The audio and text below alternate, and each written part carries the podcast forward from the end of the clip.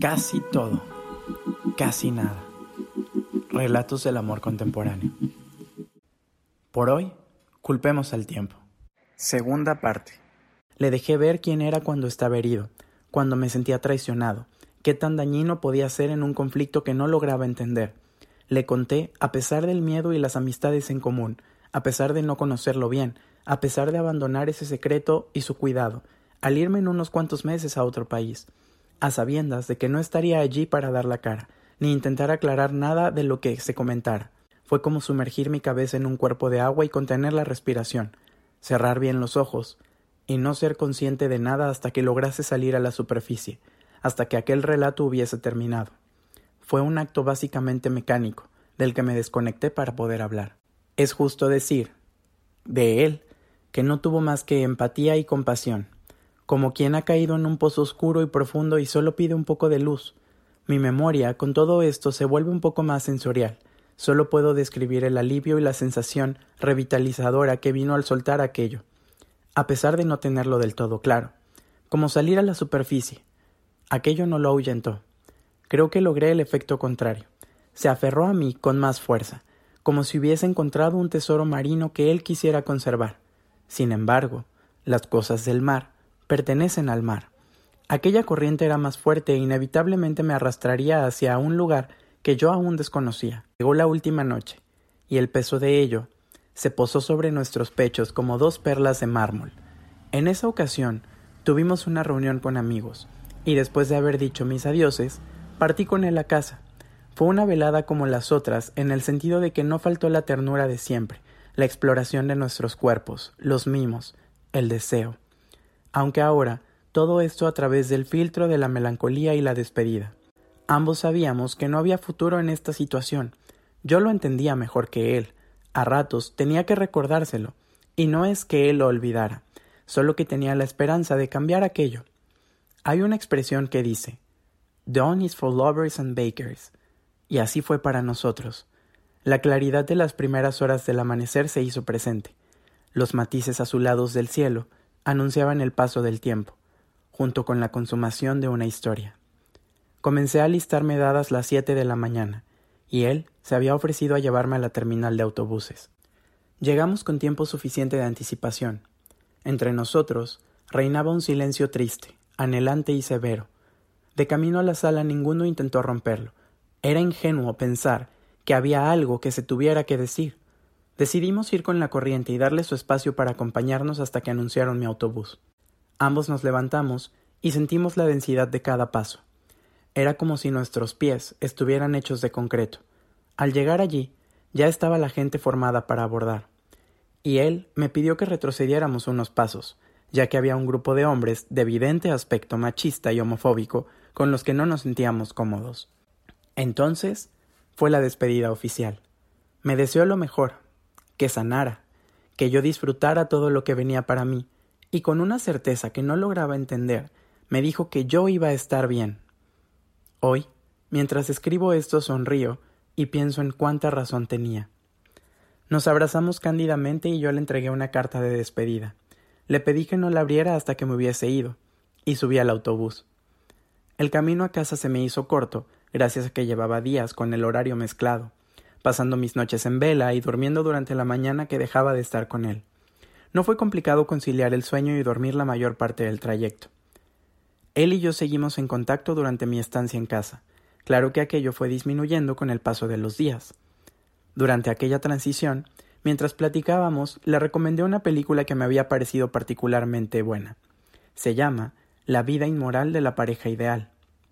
Su director, Manolo Caro, había logrado que una parte de mí se identificase con la historia, y sentí la urgencia de compartir aquel sentimiento. Poco pensé en las consecuencias de ello.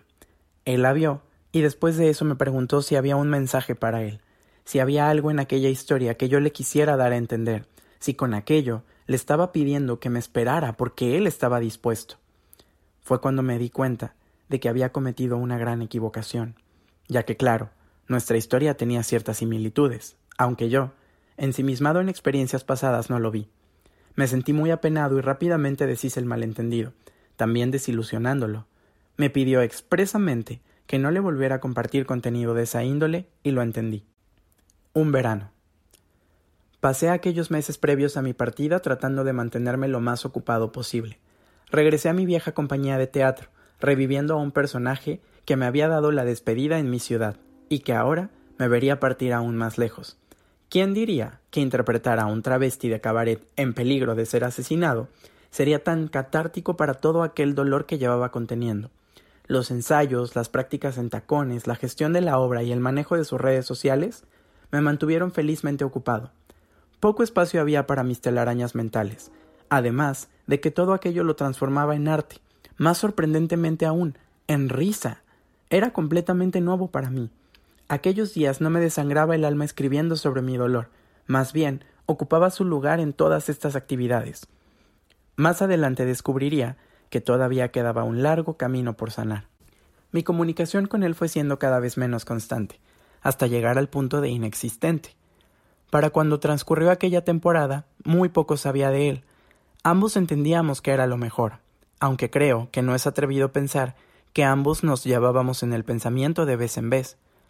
Sabíamos implícitamente que habíamos escrito un gigantesco si hubiera para nuestras vidas definitivamente más por causa mía que por la suya, pero en defensa propia puedo calificar a este acto de prudente, ya que hubiera sido injusto dejar que alguien completo llegase a amar lo que eran pedazos de mí, que no tenían nada que ver con la persona que he reconstruido con tanto amor desde aquella historia.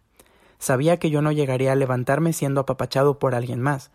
Mi próximo viaje también marcaba el inicio de un proceso de sanación que tendría que pasar en compañía de mí y solamente de mí, para lograr entenderlo en su totalidad. Puedo decir con certeza que nos hicimos distantes, mas no indiferentes. El contacto. Era mi tercer día de intercambio. El primero para las personas que llegaban, cuya atención estaría a mi cargo, y todo marchaba muy bien. No podía creer que lo había logrado, que finalmente estaba ahí y que todo aquel programa estaba sucediendo. Tenía una sensación de entre orgullo y satisfacción mezclados con un poco de miedo, pero era normal, puesto que al final era un trabajo, mi primer trabajo para ser exactos. Aquel primer día decidimos pasar la tarde todos juntos para conocernos mejor. Yo conocí algunas actividades de integración que pude compartir, y con base en ello fuimos rompiendo el hielo. Pues bien, nada podría nublar aquel momento. O al menos eso pensaba. De pronto, cae un nubarrón sobre mí, con todo su peso, con toda su gravedad, con toda su furia, con la angustia que provoca escuchar el primer trueno. Era una llamada de mi ex. ¿Cómo? Él había jurado no volver a buscarme, y llevaba meses de cumplirlo. Pensaba que el peligro estaba extinto. Sentí todas mis emociones arremolinarse en mi garganta, y cómo mi cuerpo se tensaba, al tiempo que intentaba mantener la calma y no verme nervioso ante el nuevo grupo que acababa recién de recibir. Colgó antes de que pudiese tomar la llamada. Y rápidamente me fui a WhatsApp. Estaba en línea. No desaproveché un solo segundo y le escribí. La conversación que siguió fue la misma dinámica vieja, tóxica y desgastada, solo que esta ocasión decidí no caer en ella. O al menos no tanto. Sentía la necesidad de hablar con él, había tantas cosas en aquellos meses que había pensado, mucho que quería decirle, mi sentimiento de culpa quería enmendar un poco del daño que le había causado, así que usé todo lo que tenía en mi arsenal de persuasión para tener una llamada con él, aunque fuese corta. Unos minutos serían suficientes para arreglar las cosas. Y ahí estuvo mi error. Cuando finalmente logré convencerlo, me aseguré de que todos estuvieran cómodos, que no necesitaran nada, y les comenté que haría Skype con mis papás. Si necesitaban algo, Bastaba que tocaran a mi puerta, aunque sabía que teniendo en cuenta que con quien yo hablaba eran mis papás, entonces no querrían interrumpirme. Me encerré en mi cuarto e intentamos hablar. Pese a que tengo recuerdos nítidos de aquel diálogo, de aquellas palabras que a base de esfuerzos he ido destruyendo, la verdad es que no vale la pena recapitularlas. Ambos hablábamos desde un dolor que claramente no había pasado, y que yo en esos meses más bien pospuse por mi propio bien, Sabía que en mi casa no era el lugar para tener una crisis. Así que, ¿por qué no mejor esperar a estar en otro país? Él me dio chance de decirle mis últimas palabras, porque aquella era la última vez que él me contactaba. Colgamos. Acto seguido, me escribió que borrara su número. Y lo hice. no sin antes bloquearlo. Aquello tenía que terminar. No aguantaba estar en mi cuarto, tenía una sensación de encierro y pesadez que me asfixiaba tremendamente. La densidad de aquella conversación había quedado impregnada en las paredes de aquella habitación, y la sentía cernirse sobre mí como brea ardiente, amenazando con lacerar cada parte de mi piel. Salí del departamento y me dirigí al lobby. No sabía a quién llamar. La verdad es que a mis amigos ya los tenía hartos de esta historia. Sabía lo que me dirían, cuánto me regañarían por haber tomado esa llamada. Yo también lo sabía. Pero necesitaba contención, necesitaba ser escuchado, necesitaba señalar al monstruo que había visto debajo de la cama sin que me tacharan de loco.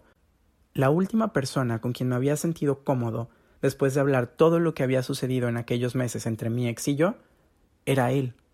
Aquel, a quien vi de último en aquella ciudad, a la que no pude volver ni por mis cosas.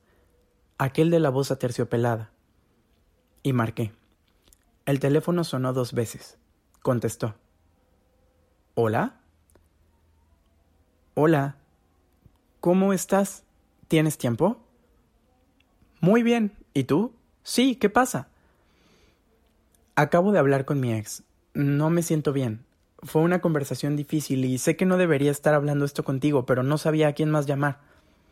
No, no, no, sabes que siempre vas a poder hablar cualquier cosa conmigo. Cuéntame, ¿qué pasó?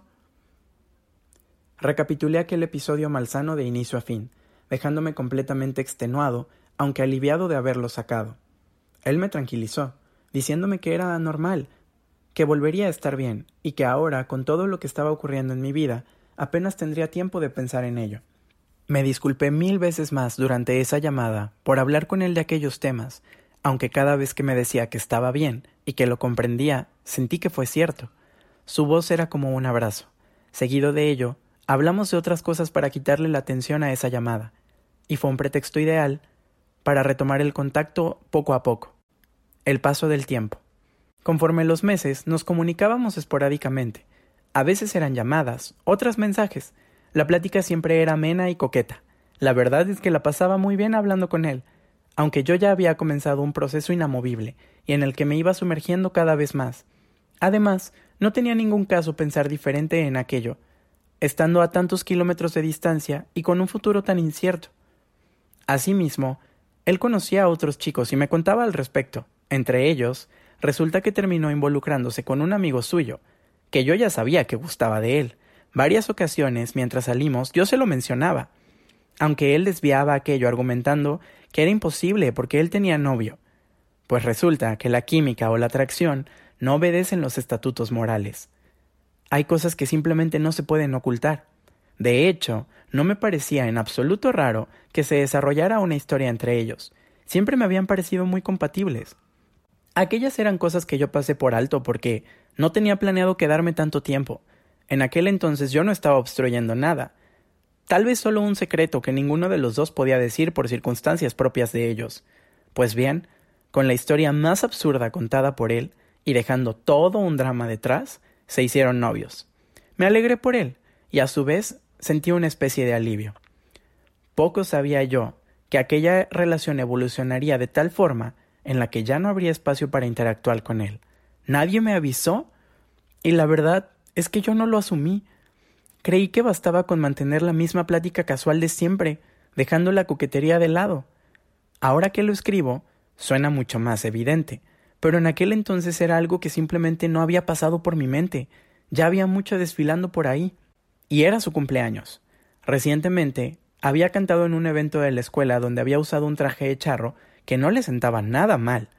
Aproveché mi felicitación para mencionar algo de aquello. Mi mensaje decía algo así. Hola, es tu cumpleaños. Espero que le estés pasando como te mereces y que sea un año súper chingón para ti. También que sigas creando y apantallándonos a todos con tu arte. Te mando un abrazo. Postdata. Vi tus fotos de charro. Te veías muy guapo. A lo que su respuesta fue la siguiente. Hola, muchas gracias. Que estés muy bien. Leí ese mensaje tres veces.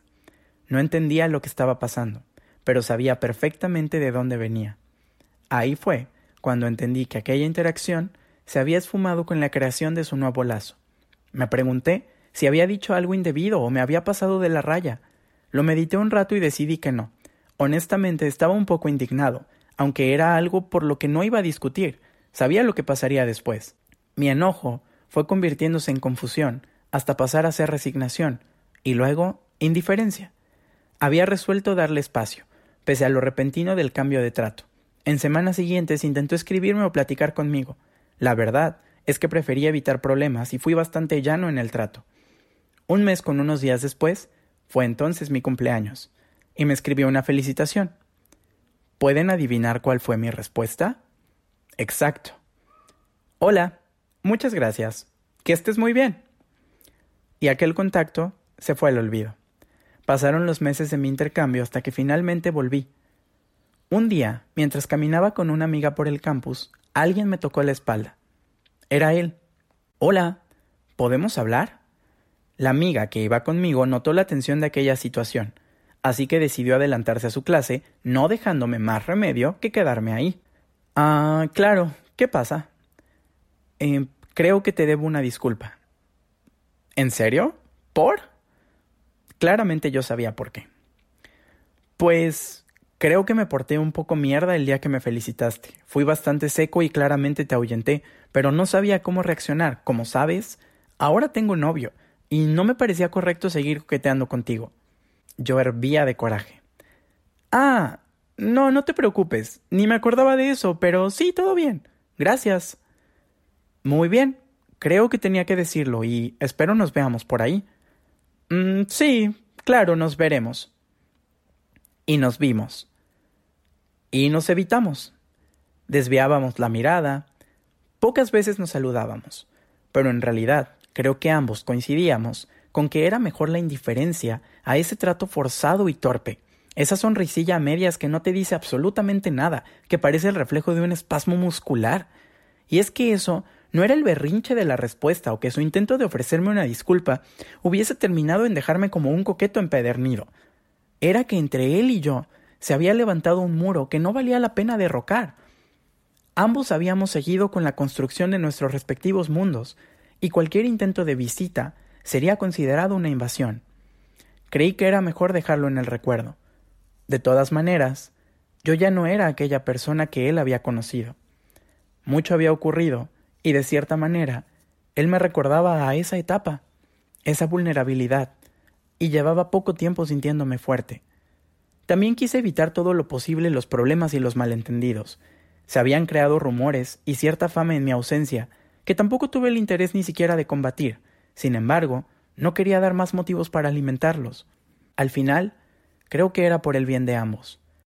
No sé cómo me recuerde él, pero yo lo recuerdo con cariño, como un suceso inesperado y significativo en medio de todo ese caos, como lluvia en plena temporada de sequía, pero así también efímera. Se terminó aquello. La última vez que lo vi, sentí cierto anhelo y se esfumó en un suspiro.